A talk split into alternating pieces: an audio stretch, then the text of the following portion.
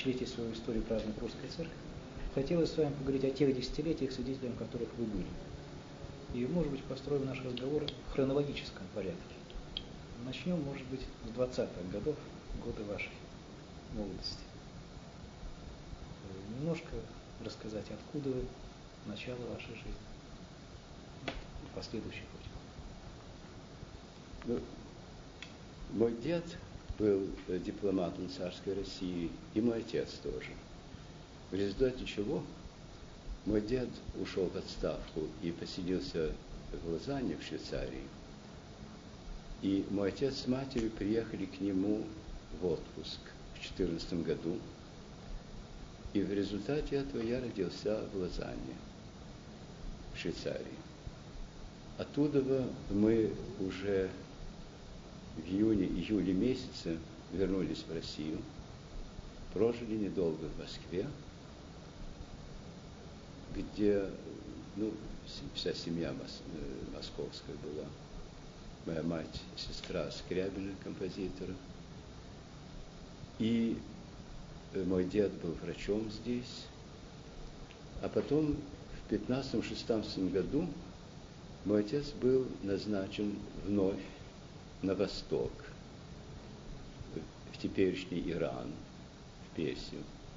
И там я прожил свое раннее детство, скажем, от двух до почти что до семи лет. Конечно, Персия была не теперешним Ираном. Это была очень примитивная, интересная страна даже для ребенка. Скажем, так, для примера, я никогда автомобиля, машины не видал до семилетнего возраста. Я видел только лошадей. Ну вот, а в двадцатом году мы двинулись на запад. Мой отец остался в, в Тегеране, он заведовал тогда консульством. И э, мы пропутешествовали севером Персии,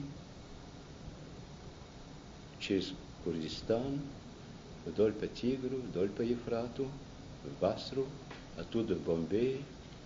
И оттуда предполагали поехать, доехать до э, Англии. Но этого не случилось, потому что пароход, на котором мы ехали, стал в Гибралтаре и решил больше никогда не служить. И мы высадились, через Испанию попали во Францию, в Австрию, в Югославию, потом обратно в Австрию, в Вену, где я начал учиться, и через полтора года во Францию. И там мы остались до 20, в течение 27 лет. Я учился в средней школе, классической гимназии, что называлось, то есть латынский, греческий язык, немецкий. И затем поступил на естественный факультет, где дипломировал, и на медицинский, где в конечном итоге стал доктором медицины Парижского университета. А в интервале пять лет провел на войне. Вообще я кончил медицинский в 1939 году, и э, первый год я служил в армии, потом промежуток был, когда я служил в французском сопротивлении, а затем последние полтора года, начиная с высадки до конца 1945 года, снова в армии. Потом практиковал как врач, а потом меня рукоположили и отправили в Англию. Сначала обслуживать православно-англиканское братство святого Албания и Сергия. Святой Албания – первый мученик английский, а святой Сергий не требует объяснений. А дальше, э, в 50 году, я стал настоятелем прихода в Лондоне, и с тех пор вот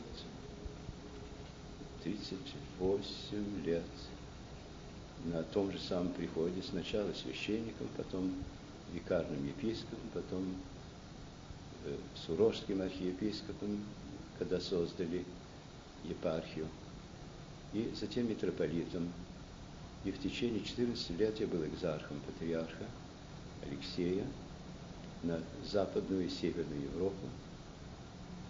Когда мне исполнилось 60 лет, я попросил, чтобы меня освободили от этой должности, потому что она занимала больше сил и времени, чем я мог уделить, у нас тогда рождался, рождалась действительно епархия. Потому что когда я приехал, я был единственным священником на Великобритании и Ирландии.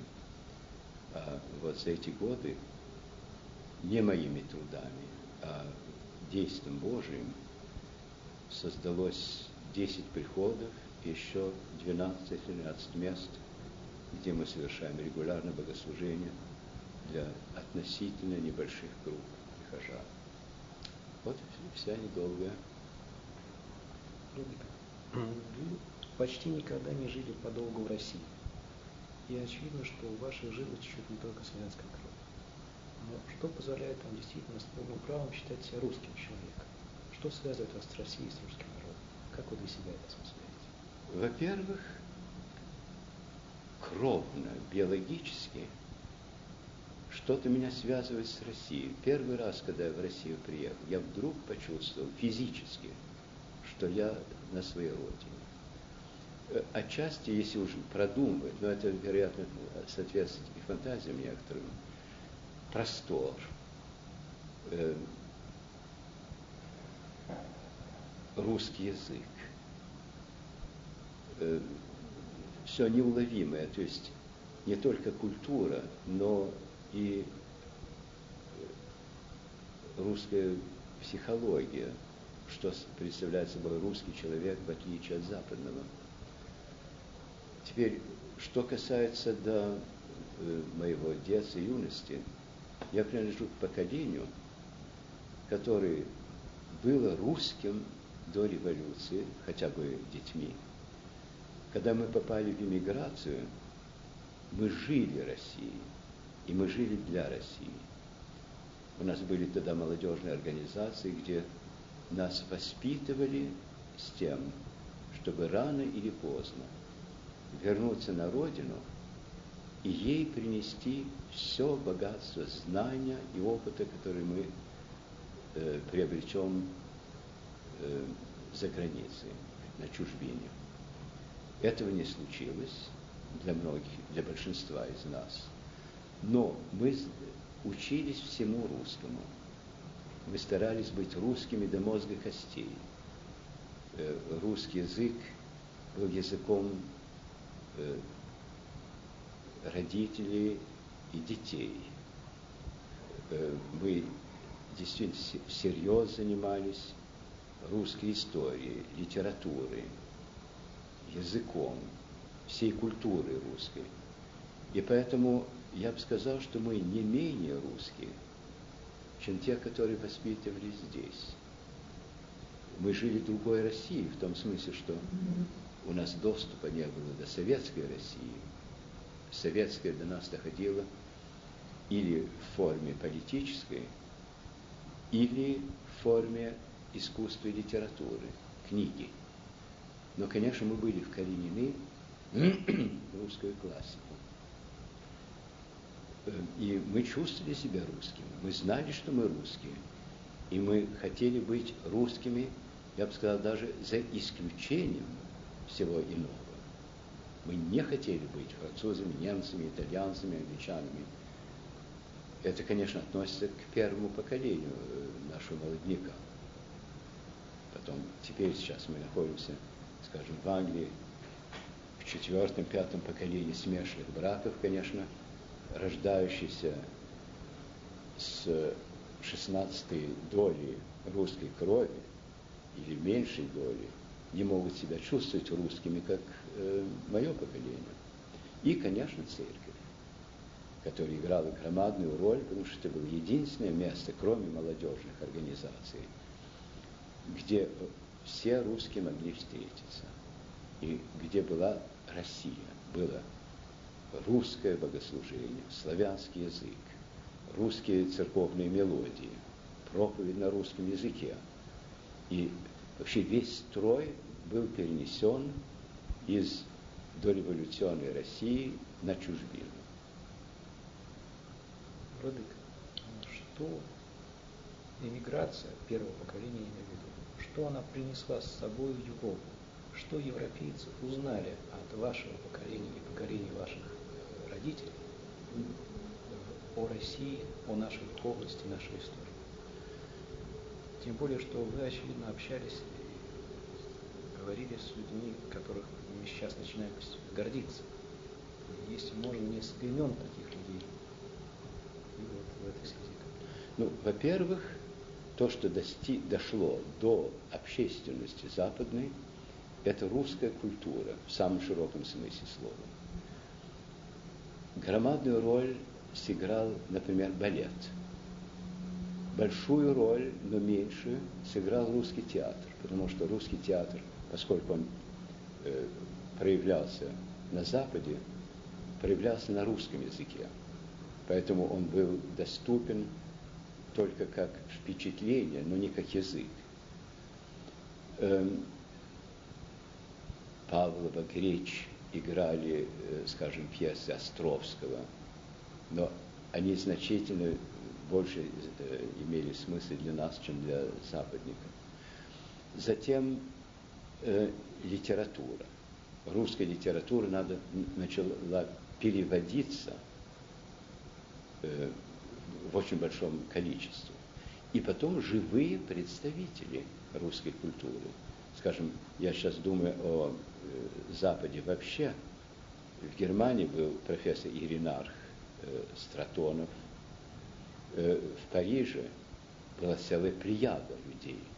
Был Бердяев, был Франк, был Булгаков, был Карташов, был Флоровский. Э, был профессор Вайдле.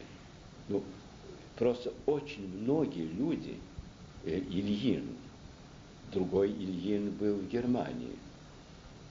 Эм, это было первое поколение. А затем их ученики, скажем, во Франции очень большую роль сыграл Владимир Николаевич Лоский, сын э, Николая Ануфрича, который тогда не жил во Франции, но наездами бывал. И вот э, явление русской культуры в их э, сочинениях, во-первых, и в их личности, потому что они все, все были люди огненные.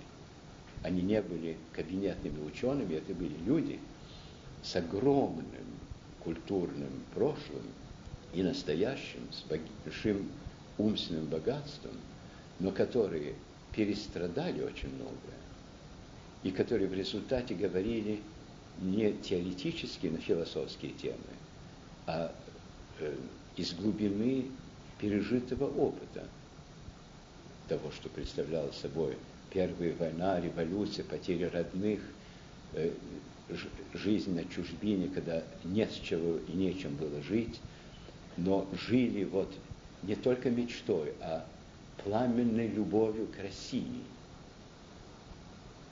и вот эти люди принесли очень многое на Запад. А кроме этого, я это отдельно ставлю, потому что э, это почти что другая тема, церковь.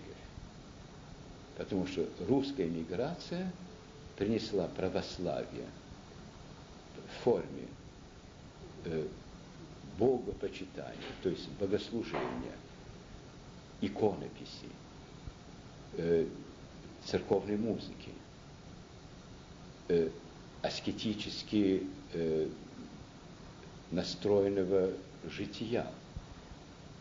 И э, в течение очень долгих лет только на русском языке, так что люди могли только прийти и окунуться в атмосферу нашей молитвы, нашего богослужения, нашей веры.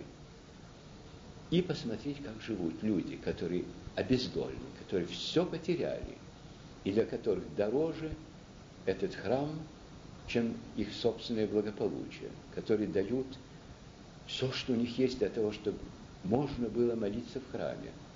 И жертвенность наших священников. Потому что я помню, что в нашем приходе в Париже был долгий период, когда э, наши священники ели только то, что прихожане Э, оставляли им э, от своего недостатка, а не от своих достатков. Я знаю других священников, которые ели только тогда, когда их приглашали э, в гости, потому что не было денег на то, чтобы даже еду покупать. И вот это производило большое впечатление. А затем, когда это первое поколение, которое было чисто русское и эм, лишенное местных языков, воспитало новое поколение, скажем, мое поколение, говорящее уже на иностранных языках, тогда мы начали просто говорить о православии, его э, провозглашать больше, чем проповедовать, свидетелями быть православия. И э, порой мы сталкивались с местными вероисповеданиями, порой мы были предметом интереса для них, и поэтому э, встреча с нами для них э, была богатством, а не только вызовом, но так или иначе православие сыграло огромную роль и все большую роль играет сейчас. Э, все знают о православной церкви. И, скажем, в Англии, где очень мало русских было и еще есть, э, и очень много людей греческого языка, православием является русская церковь. Потому что греки живут своей обособленной жизнью, а мы проповедуем, исповедуем православие, являем его с страстностью, которой у греков нет, потому что они другого не потеряли. Мы потеряли все, кроме нашей веры. И поэтому это для нас такое драгоценное сокровище, которое мы хотим делиться с каждым и со всеми. Не для того, чтобы, скажем, совратить человека э, в нашу веру, а для того, чтобы поделиться самым священным и дорогим, что у нас есть, что нашу жизнь и порой перевернуло. Возвращаясь, если позволите, к вашей молодости, юности. Наверное, для нашей церкви будет неожиданностью узнать, но мне это известно, что вы, у вас был период отрочества, когда вы были человеком неверующим. И вот как, не могли бы объяснить, каковы были причины вашего неверия и каковы причины вашего обращения? Знаете, причин моего неверия э, в философской области э, искать не приходится. Я был просто пассивно неверующим, потому что в раннем детстве, до, значит, 20 -го года, э, у нас был в Персии один только храм, и так как мы кочевали из города в город э, по назначению моего отца, то туда, то сюда, в храм мы вероятно, и не попадали. Я просто не помню Тегеранского храма. Теперь, когда мы попали в иммиграцию, жизнь была настолько трудная и сложная, что, в общем, было не до того. То есть я, нам жить было негде, поэтому меня поместили в закрытую школу, где не было никакого религиозного образования. И никакого уже, никакого религиозного или даже нравственного воспитания я выходил из этой школы э, только на субботний вечер, на воскресное утро. И поэтому некогда было меня тогда воспитывать религиозно. Моя мать была верующей, мой отец был верующий, но не церковные. И поэтому для меня Бог не существовал ни в каком-то активном э, смысле. Я не отрицал его. Он просто был вне Э, моих понятий, вне моего опыта. Э, жизнь, я говорю сейчас о мальчишеских представлениях, для меня казалось очень страшной, мне казалось очень страшной, очень трудной. Э, было голодно, было холодно, было бездомно. Окружение было очень-очень трудное. И поэтому э, годам, скажем, к 14 у меня было чувство, что человеческое общество – это джунгли, где живут страшные взрослые, от которых можно ожидать только э, э трудностей и боли, что единственный способ выжить – это стать э, но это окаменеть, стать бесчувственным и быть в состоянии просто бесчувственно бороться за существование. И э, к 14 годам я тогда участвовал в русских организациях, где был подчеркнутый национальный дух, и где церковь играла какую-то периферийную роль, поэтому до меня она не доходила. И когда э, мне исполнилось лет 14-15, мы впервые с матерью и бабушкой поселились в одной квартире. И это было для меня неслыханным, непережитым чудом. Потому что это было место, куда я мог прийти, я был желанный, откуда меня не выгоняли, куда я мог прийти и встретить любовь, где мне будет тепло на душе, где я не буду мерзнуть физически. Я, я знал, что есть место, такое пристанище, священное пристанище, что там будет какая-то еда. И э, вот эта квартира для меня являлась очень-очень долго, да и сейчас, как бы символом счастья, чуда любви, чудо о том, что ты можешь быть любимым, желанным и в безопасности. Но тогда случилось со мной нечто, чего я не ожидал. Так как у меня не было Бога, у меня не было также и смысла жизни. У меня не было чувства, что стоит жить ради чего-то. Когда жизнь была чрезвычайно трудная, э, было для чего жить? В том смысле, что надо было просто выжить. Надо было поесть в этот день, надо где-то проспать, надо было э, как-то защититься от побоев. И поэтому была какая-то немедленная цель.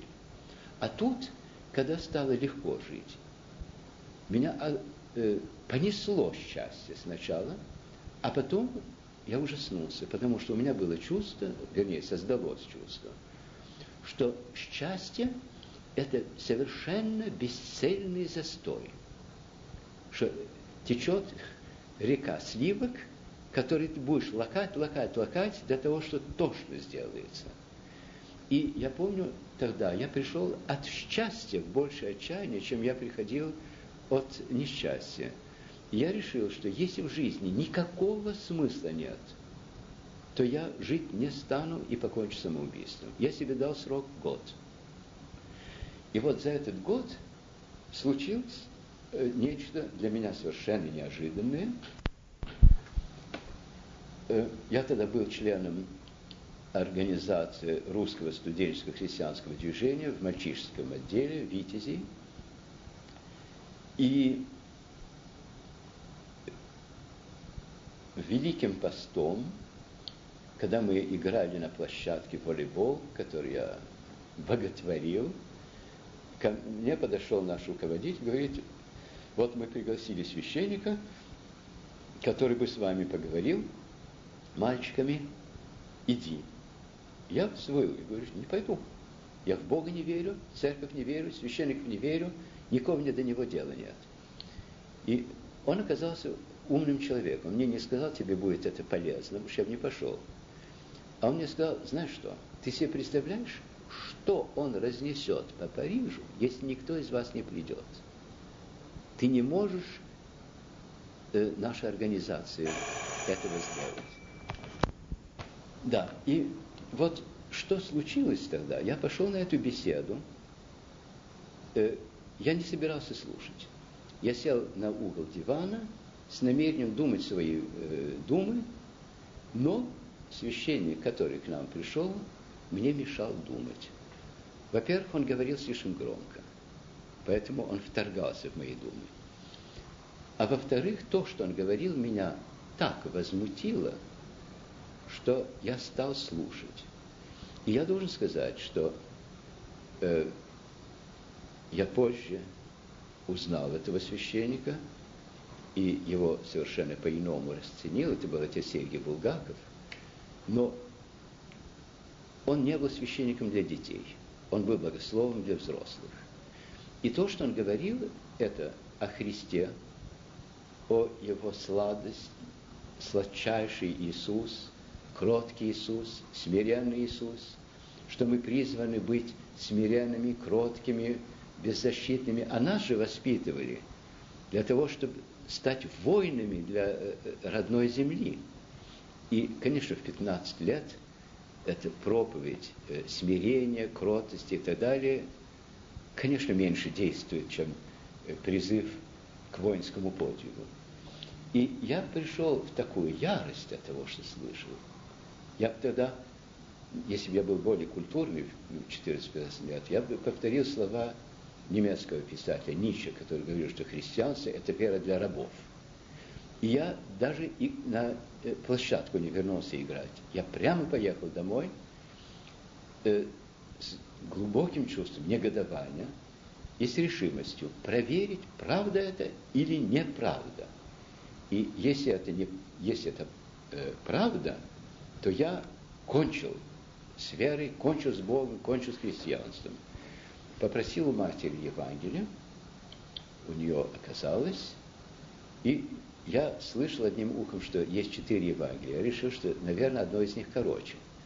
Так как я не ожидал ничего хорошего от чтения, я выбрал Евангелие от Марка, который, в общем, был написан для таких же э, молодых дикарей, как я, для римской молодежи.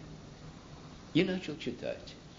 И вот тут случилось нечто, что, конечно, можно назвать э, ну, психологической бурей сказать, что я тогда э, ну, сошел с ума и остался сумасшедшим по сей день. Но что случилось? То, что по, между началом первой и началом третьей главы Евангелия от Марка я вдруг э, почувствовал, то есть всем существом был убежден, что по ту сторону стола, перед которым я сижу, стоит живой Христос. Я поднял глаза, я ничего не видел, никаких голосов не слышал, никакого райского обаяния не переживал, ничего. Но уверенность, что вот он стоит тут, и что я перед ним, была совершенно ясная. И я тогда, помню, откинулся на стуле, к, к спинке стула, и подумал, если Христос стоит здесь живой, значит, все, что сказано о нем в Евангелии, должно быть правда. Значит, он мой, он Бог, значит, он действительно воскрес, и тогда я начал читать Евангелие совершенно иными глазами. Но это рубеж моей жизни. Это встреча со Христом. И если мне надо было бы коротко сказать, почему я верю в Бога, я бы сказал словами одного безбожника, француза, который тоже стал верующим, и который, верующим, и который написал книжечку «Бог существует», я его встретил. И вот э, история моего обращения. После этого, конечно, я читал Евангелие другими глазами, я его, э, в него вникал по-иному. Я помню, я тогда перестал читать Евангелие от Марка, начал читать там-сям, и сразу же попал на место из Евангелия от Матфея, где говорится, что Бог свой, светит своим светом на добрых и на злых. И я опять-таки остановился и подумал, Бог всех любит без исключения, и добрых, и злых, и тех, которые меня любят, и тех, которые мне хотят э, добра, и тех, которые хотят мне зла. Если я хочу с Ним быть, я должен научиться любить всех. И что бы они мне ни сделали, я их не возненавижу. Я помню, на следующее утро – я шел в школу, мы тогда жили за, за городом, к поезду шел, смотрел на толпу людей, которые меня раньше пугало, и к которой я относился с отвращением, и думал, Бог всех их любит, и я тоже буду их любить, что бы они мне ни сделали. Ну, были и, конечно, другие впоследствии переживания Евангелия, но это был коренной момент, коренной переворот. После этого перелома вы не сразу стали священнослужителем избрали это. Сначала была Сорбонна, поприще врача и война. Во время войны у вас был эпизод, который мне доводилось читать в вашей книге «Школа молитв», стрический став. Mm-hmm. Не могли бы? Видите, я начну с, э, с первой половины вашего вопроса. Э, после того, как я встретил Христа, я начал учиться молиться. Я не знал, как молиться. Э, мне один священник дал часослов. Я славянского языка не знал, почти что по буквам разбирал и стал по вечерам долго читать вечерние молитвы и э, учиться тому, что значит молиться. Я молился действительно, может быть, как я никогда э, после этого не молился. Начал читать духовную литературу. Мне первая книга попала Ава Дорофей. Я вдохновился и подумал, вот уйти бы в пустыню. Но, конечно, в наше время пустынь не так много, и денег было э, никаких, чтобы ни в какую пустыню поехать. Э, священником я тогда не думал становиться. Я именно хотел закрытой, замкнутой, потаенной жизни духовной. И я посоветовался с отцом и с матерью. Я помню, отец мне сказал, что если ты хочешь воплотить евангельскую любовь в жизнь, стань врачом и отдай всю свою жизнь людям, которые страдают, болеют, боятся, э, боли, боятся болезни, боятся смерти. И отдай им свою жизнь. Я тогда еще, мне было тогда, значит, это уже позже было, лет 17, решил, да, я стану врачом, не женюсь, никакой семьи не создам, чтобы никто не стоял на моем пути в служении тем которые нуждаются во мне, и чтобы я никого не лишал любви, потому что такой естественной семейной любви, потому что я хочу все время, все силы э, отдать другим людям. Но я решил сначала идти в Сорбону, учиться физике, химии, биологии, э, для того, чтобы у меня была очень крепкая э, научная основа. Я там дипломировал – Затем поступил на медицинский, и там учился. И затем во время э, войны в средней части, когда я был в сопротивлении, был вот этот интересный для меня и значительный опыт ареста э, в метро. Я куда-то шел, спустился в метро, и меня некто остановил и разговор получился самый нелепый, я должен сказать. Он меня остановил, говорит, покажите бумаги. Я ему показал бумаги. Он посмотрел, говорит, вы английский шпион. Почему вы думаете? Потому что ваша фамилия Блум пишется через два О. Мои предки выходцы из Шотландии, и действительно фамилия э, шотландского происхождения. Я говорю, э, знаете, если я был бы шпионом, у меня была бы чисто французская фамилия. Какой же шпион ходит э, с э, английской фамилией во время немецкой оккупации? А вы все-таки иностранец. Я говорю, да, я иностранец. Что вы такой? Русский. Неправда, лжете. Я говорю, почему вы это знаете? Что нас учили, что у русских глаза раскосы и скулы выдаются во все. Я говорю, простите, вы нас путаете с китайцами. Нет, нас так учили. Позвал других пятерых. Говорит, он говорит, что он русский. Хором. Врет. У русских глаза раскосы и скулы выдаются. Ну, я пожал плечами, они отошли. Потом этот человечек мне говорит, а что вы, если вы русский, что вы о войне думаете? А я узнал, меня арестовали, да? Все равно не выпустят. Так я хоть в свое удовольствие ему что-нибудь скажу. Я ему говорю, что, знаете, замечательно идет война. Говорит, э, что вы этим хотите сказать? Говорю, мы вас бьем на всех фронтах. Он меня посмотрел говорит, вы действительно против национал-социализма? Против фашизма? Я говорю, да. Бегите. Эта дверь еще не засторожена. Я удрал. Но это, конечно, анекдотическая сторона, э, смешная. Но чему я научился в этот момент, очень ценно, и до сих пор я ему, можно сказать, благодарен за то, что он для меня сделал. В момент, когда меня арестовали, я вдруг понял э, две вещи. Первое – это то, что у меня нет ни прошлого, ни будущего.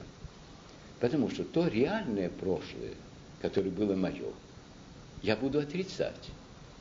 Потому что если я буду ну, на допросе где-нибудь, буду признаваться во всем, кто я, что я, где я, с кем я связан, целая цепь людей будет арестована, начиная с моей матери и кончая с э, других членов сопротивления. А будущего, э, а э, то прошлое, которое я буду выдумывать, его все равно же не было. Значит, у меня прошлого никакого не было. А будущее я вдруг обнаружил, что мы можем, мы имеем будущее только поскольку мы можем себе представить, что будет с нами хотя бы через одну или две минуты. Но если ты не можешь этого себе представить, то э, будущего нет. Э, время перед тобой подобно твоему входу в совершенно темную комнату, тебе неизвестную, где ты ничего не видишь и где ничто тебя не позволяет ориентироваться. Значит, ни прошлого, ни будущего нет. А что же остается? Я вдруг обнаружил, что остается настоящее. Вот мгновение ока, в котором я живу. И что это настоящее такой интенсивности, э, о котором я никогда не думал, не представлял себе, что оно такое. Потому что в нем собрался весь опыт моей жизни, не очень долгий, 30 лет всего-то на все тогда было. И вот он сжался, знаете, как атом, который еще не разорвался. И вот из этого момента пошло все остальное. И это меня научило вообще жить только мгновением, в котором я нахожусь. Это, конечно, не значит, что я не планирую ничего в жизни, но я не живу фантазией в будущем и не живу воспоминаниями прошлого. Я знаю свое прошлое, я планирую будущее, поскольку его можно планировать и можно предвидеть, но жить я научился вот этим моментом. Сейчас вот я с вами разговариваю, и никого на свете нет другого. И это э, очень для меня важный момент, потому что если этому научиться, то и молиться можно по-иному. Потому что в этот момент никого и ничего другого нет. Так что анекдотическая э, часть, э, я ее вам рассказал для э, забавы, а вот это существенная часть, это реальность. Война кончается, вы становитесь архиереем. При этом архиереем, находящимся в очень необычном положении. Вы член русской церкви, но при этом от основной массы русской церкви э, живете несколько отдельной жизнью и можете со стороны наблюдать и оценивать события, которые происходят в России и в ее церкви. В этой связи причем вот уже почти, по сути дела, почти 40 лет. В этой связи Владыка хотелось бы, может быть, самый главный вопрос нашей встречи задать вам. Как, на ваш взгляд, менялась ситуация в церкви, ее социальная ситуация, внутренняя духовная ситуация за четыре десятилетия? Может быть, на основании каких-то эпизодов, которые являются символическими для того или иного периода, для 50-х годов, затем 60-х, 70-х и вот сегодня. Что Вы говорите о церкви здесь или о церкви здесь, там? Здесь.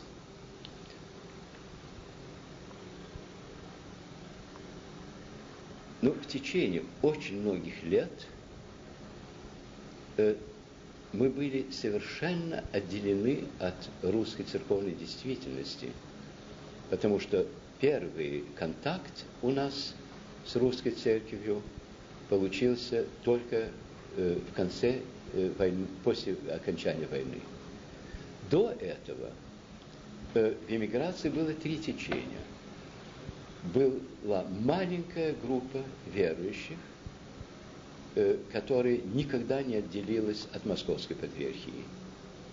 На том основании, что русская церковь наша мать, и что не отрекаются от своей церкви ни при каких обстоятельствах, пока она проповедует православие. Если церковь, церковная община, перестает быть православной, тогда, разумеется, от нее отходит. Но пока она под гнетом, под гонением, пока э, она или молчит, или может только изредка что-то сказать, причем не всегда правду, э, можно только относиться к ней с глубокой болью, с благоговением и э, с ней молитвенно, таинственно э, оставаться едиными. Вот это наше было чувство. Я помню, как мы молились тогда еще за патриарха Тихона, потом за местоблюстителя митрополита Петра, потом за заместителя, местоблюстителя э, митрополита Сергия и дальше. Тогда у нас никакой э, связи не было. Э, мы были тогда под руководством митрополита Елиферия, литовского и виленского, который тоже был за пределами Советского Союза, который его посетил на две недели и э, или на одну неделю написал маленькую брошюру э, «Неделя в патриархии», но мы себя чувствовали едиными с ней. Затем первые встречи.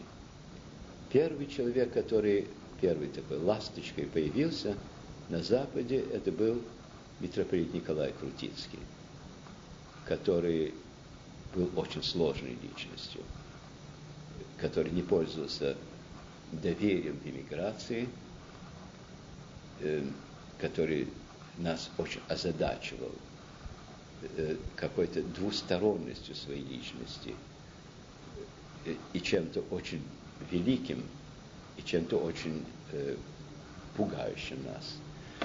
Ну, кроме этого была группа, основная, большая группа митрополита Евлогия, которая пошла под домофор Вселенской Патриархии, то есть Константинополя, и была меньшая группа э, того, что сейчас называется синодальной церковью или церковью э, зарубежной, которая была очень ярко политическая и никак, никаким образом не принимала э, московскую патриархию.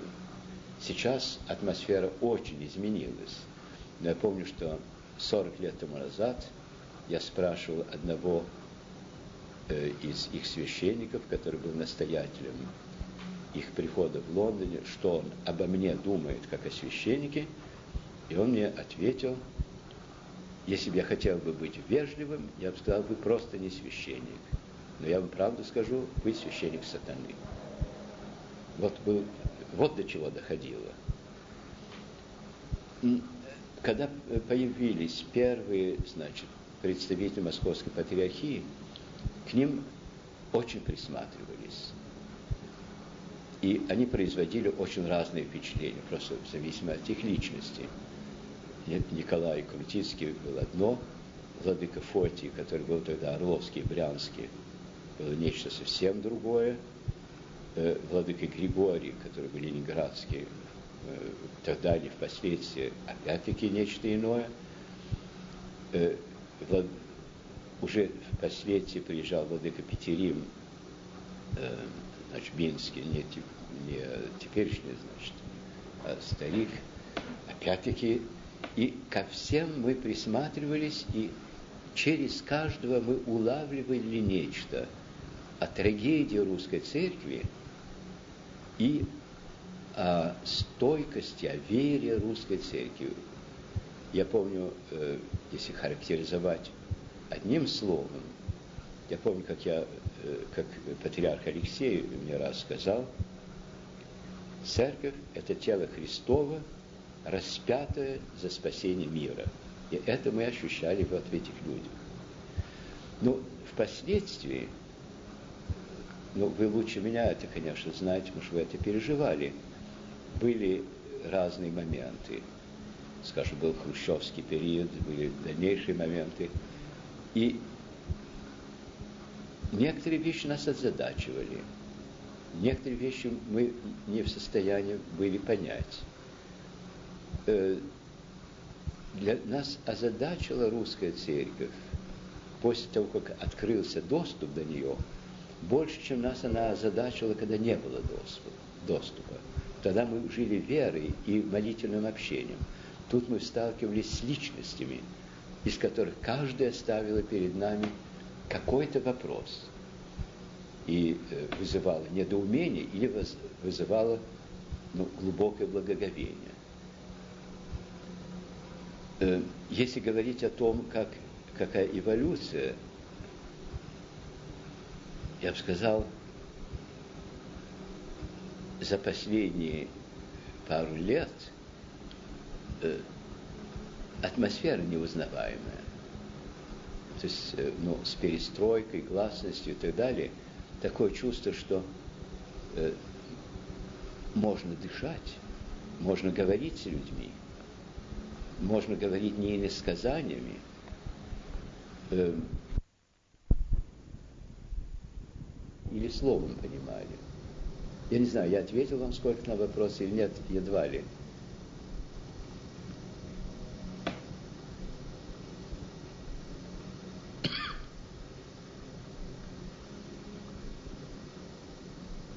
Владыка, сейчас, конечно, серьезно меняется положение церкви в стране.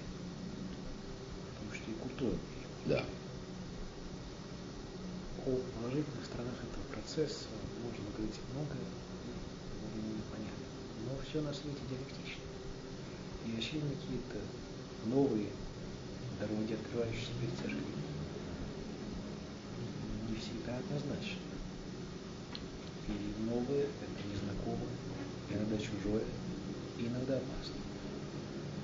А во многом, быть, особенно в плане открывающихся перспектив социального служения, перед церковью русской откроются пути, которыми идут также идти многие западные церкви.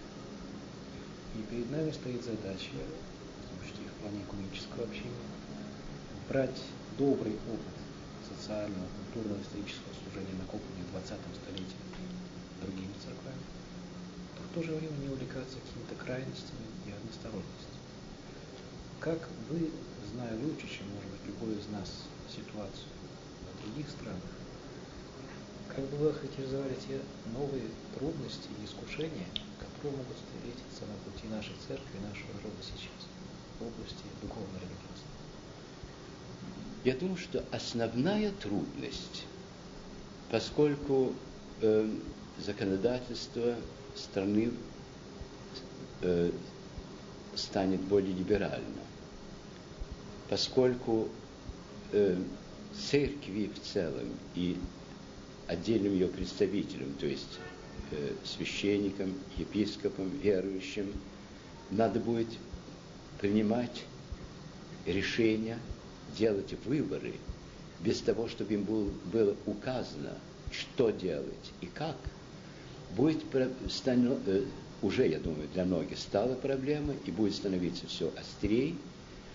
За 70 лет э, после революции люди отвыкли от того, чтобы делать самостоятельные выборы и принимать самостоятельные решения.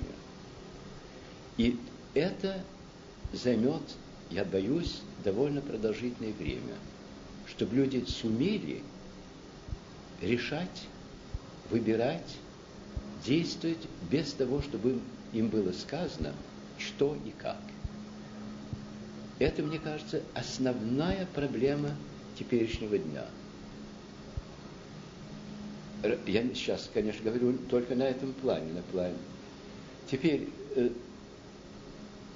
на Западе у нас как раз обратный опыт, тем особенно в эмиграции, где мы были меньшинством в море людей, которые или нас игнорировали, или отрицательно относились, или с недоумением на нас глядели.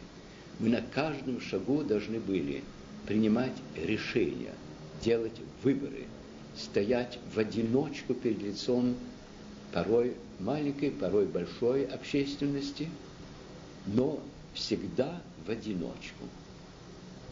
И э, в этом отношении э, может быть западный опыт, которым мы можем поделиться, э, может вам пригодиться. Вот, с другой стороны, на Западе две проблемы. Во-первых, размывание веры. То есть и у католиков, и у англикан, э, и у среднего крыла протестантов, за исключением, может быть, крайних протестантов, вера стала настолько бледная, э, разжиженная, что порой Э, с нашей православной точки зрения, ее христианской верой назвать нельзя. Скажем, когда епископ англиканской церкви провозглашает, что не верит в божество Христа, не верит э, в девственное зачатие Спасителя, не верит в воскресение, э, не верит в реальность э, таинств, а верит только в их символичность, когда он говорит, что все это – мифы, то есть способы иносказательно передать какие-то истины духовного э, порядка, то, конечно, нам не по пути с ними. И это относится не только к англиканам, это относится и к католикам, и э, к многим другим. Я помню епископа католического, который ходил к нам в церковь в одной из стран Запада, и я его спросил, почему вы к нам ходите? Мало, мало у вас приходов, которые могли бы посетить. Он мне говорит, что мне нужно раз в месяц быть в среде верующих. Я говорю, а ваши собственные верующие? Половина моего духовенства больше не верит ни в божество Христа, ни в Его воскресение. Только у вас можно это найти. Поэтому есть на Западе колоссальный кризис веры. Не говоря уже о том, что э, обмершленность э, Запада колоссальная. Скажем, несколько лет тому назад была сделана статистика о том, сколько было причастников на Пасху у католиков, англикан и протестантов, взятых всех вместе, то есть баптистов, методистов и так далее. И в общем числе было 5 миллионов из 60 миллионов жителей в Англии другие и не заходили в церковь. Значит, из 12 человек один, что говорит об упадке церковности, но говорит тоже об упадке веры. И взамен такой э, веры, вере э, вступают заботы общественно-политические – высказывания на общественные темы, высказывания на политические темы.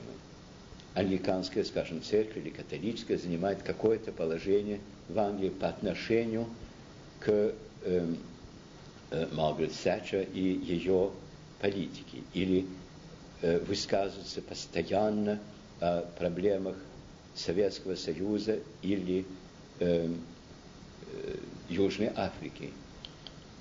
И на это выходит изумительно много времени, которое могло быть употреблено на проповедь Евангелия.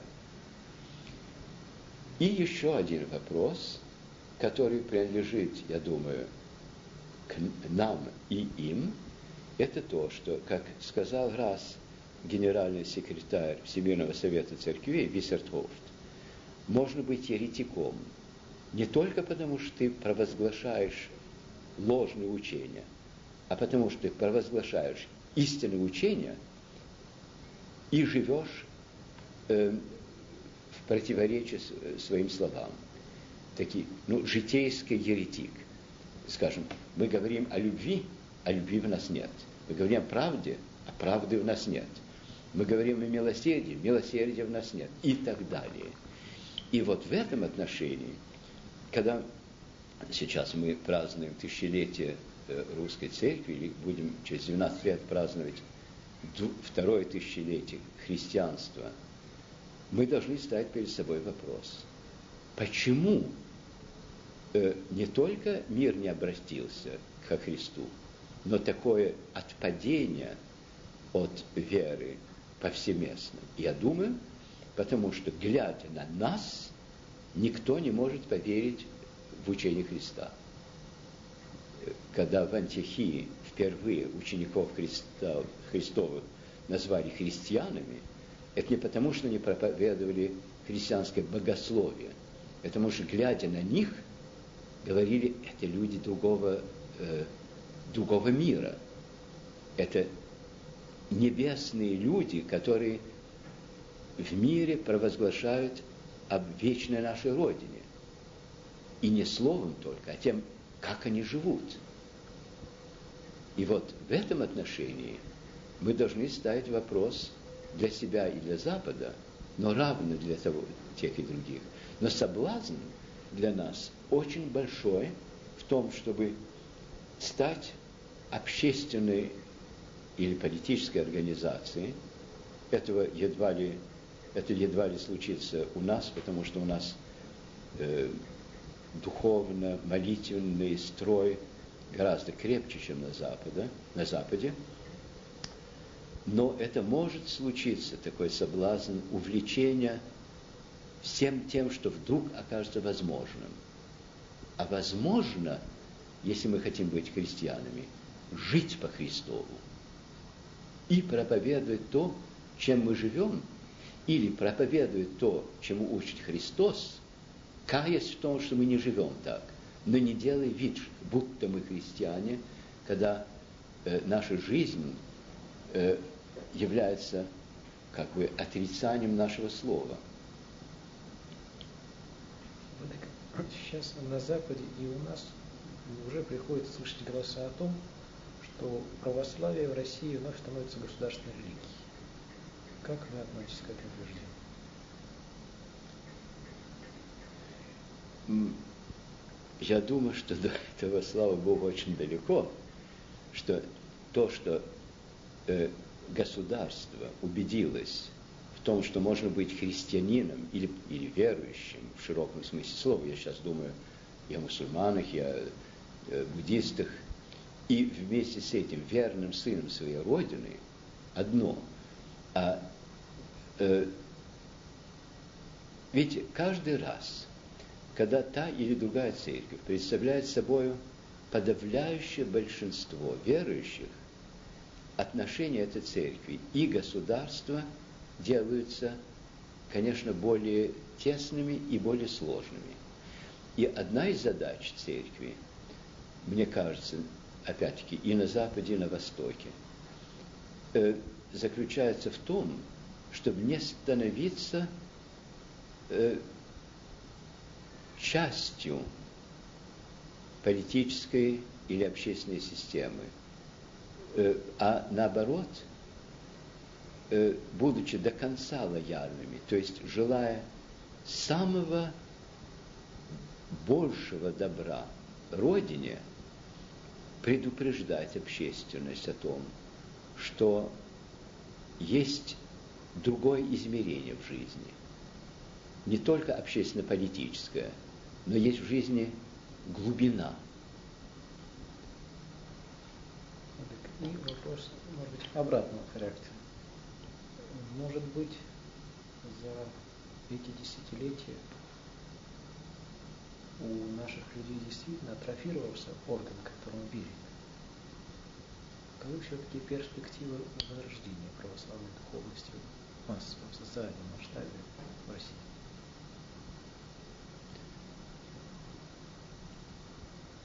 Ведь если говорить о том, что сейчас, то тысячелетию мы приходим с полным святством с пустыни храма. Новое крещение Руси возможно? Я думаю, что... Или же надо ждать, пока вымрет поколение, отравленное сталинизмом? Я думаю, то, что задерживает многих, которые, как вы говорите, отравлены сталинизмом, это то, что это внутренний страх. Потому что вот это поколение прожило под давлением постоянного страха и постоянной опасности. И поэтому принимать решения или э, де, совершать действия, которые неприемлемы или нежеланны с точки зрения широкого общества или государства, или партии, многим страшно. И поэтому люди каменеют, коченеют перед вопросом. Но я думаю, что человек так создан, что в каждом человеке есть тяга э, к величию, к э, безусловной красоте, к безусловному смыслу. И поэтому э, есть люди, которые обретут или обнаружат э, красоту, смысл, и если мы это сумеем воплотить, правду в церкви. Но что меня э, очень поражает, это э, недооценка церковниками, я не говорю церковью в целом, а просто людьми церковными, э, не, недооценка э, ну, секулярного э, мир, мира, то есть омершвленного мира.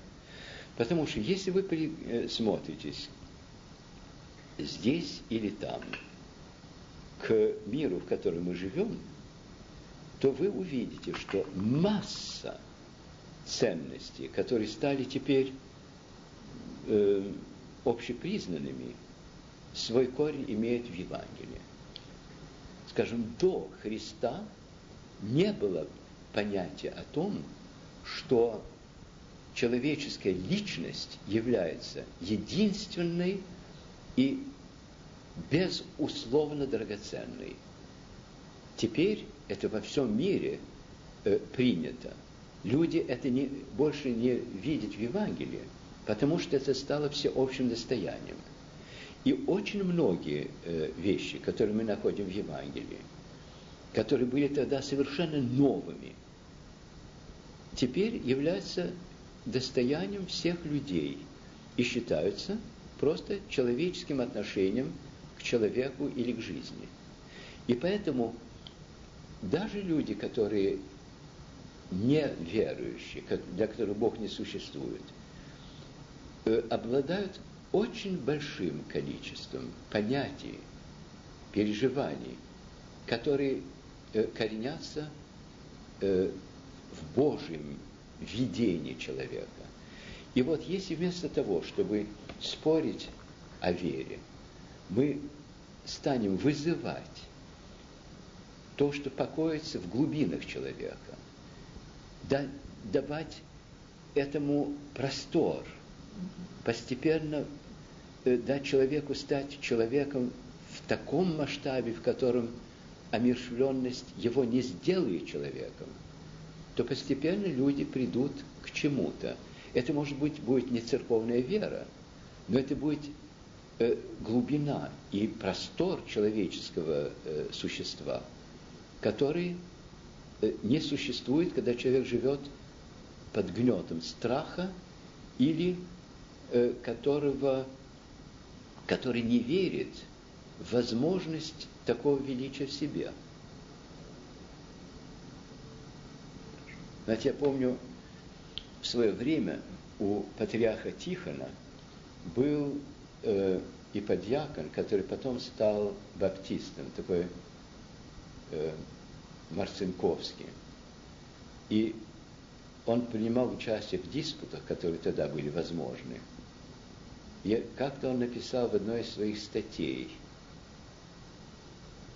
никогда не говори против своего противника. противника. Говори над ним, так, чтобы он мог восхититься тем, что ты говоришь, и не почувствовать себя побежденным, а почувствовать себя раскрывающимся более просторной и глубокой истине.